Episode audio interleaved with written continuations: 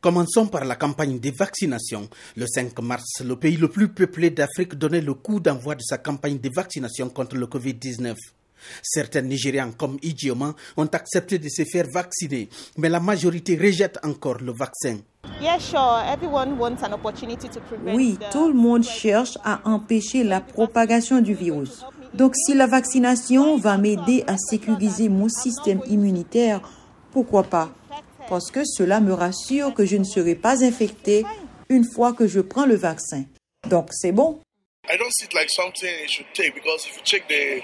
Je ne pense pas que ce soit quelque chose qu'il faut prendre, parce que si vous regardez les chiffres de l'OMS, vous verrez que les gens qui ont pris le vaccin ont été infectés à nouveau par le même virus.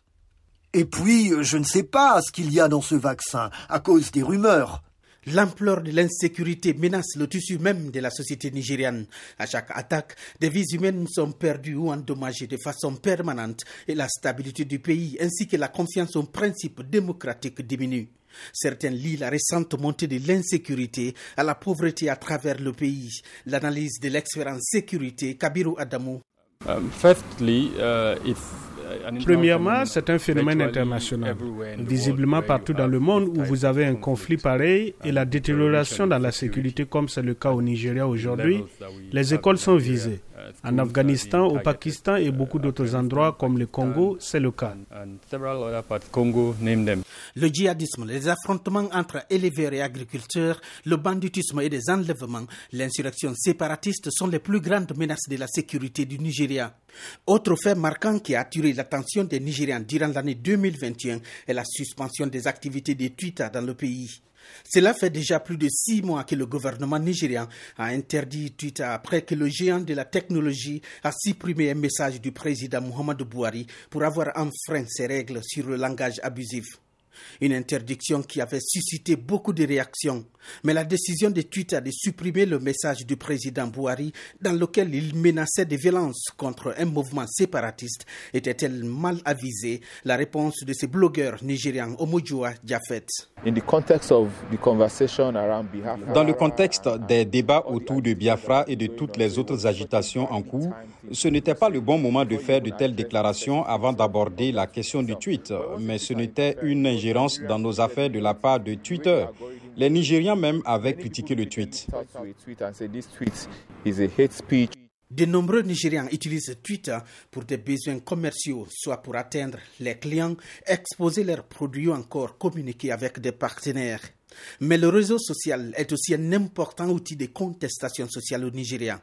L'année 2021 qui s'achève aussi a été une année de renforcement des liens diplomatiques entre le Nigeria et les grandes nations du monde, avec notamment la visite du secrétaire d'État américain au Nigeria, Anthony Blinken, le 18 octobre. Anthony Blinken était venu à Abuja dans le cadre de sa deuxième étape de son voyage dans trois pays africains, notamment le Kenya, le Sénégal et le Nigeria. Les Nigériens attendaient beaucoup de la visite du secrétaire d'État américain. C'était le cas de l'activiste Hidayat Hassan, directrice du Centre pour la démocratie et le développement. Uh, la visite est la bienvenue. Cela démontre l'importance des relations entre les États-Unis et l'Afrique, particulièrement les pays dans lesquels il effectue ce déplacement. C'est une visite symbolique. Dans son discours au siège de la CDAO à Abuja, Anthony Blinken a déploré la situation dans la sous-région ouest africaine. De nombreux Africains vivent aujourd'hui partiellement sous l'autorité de gouvernements militaires.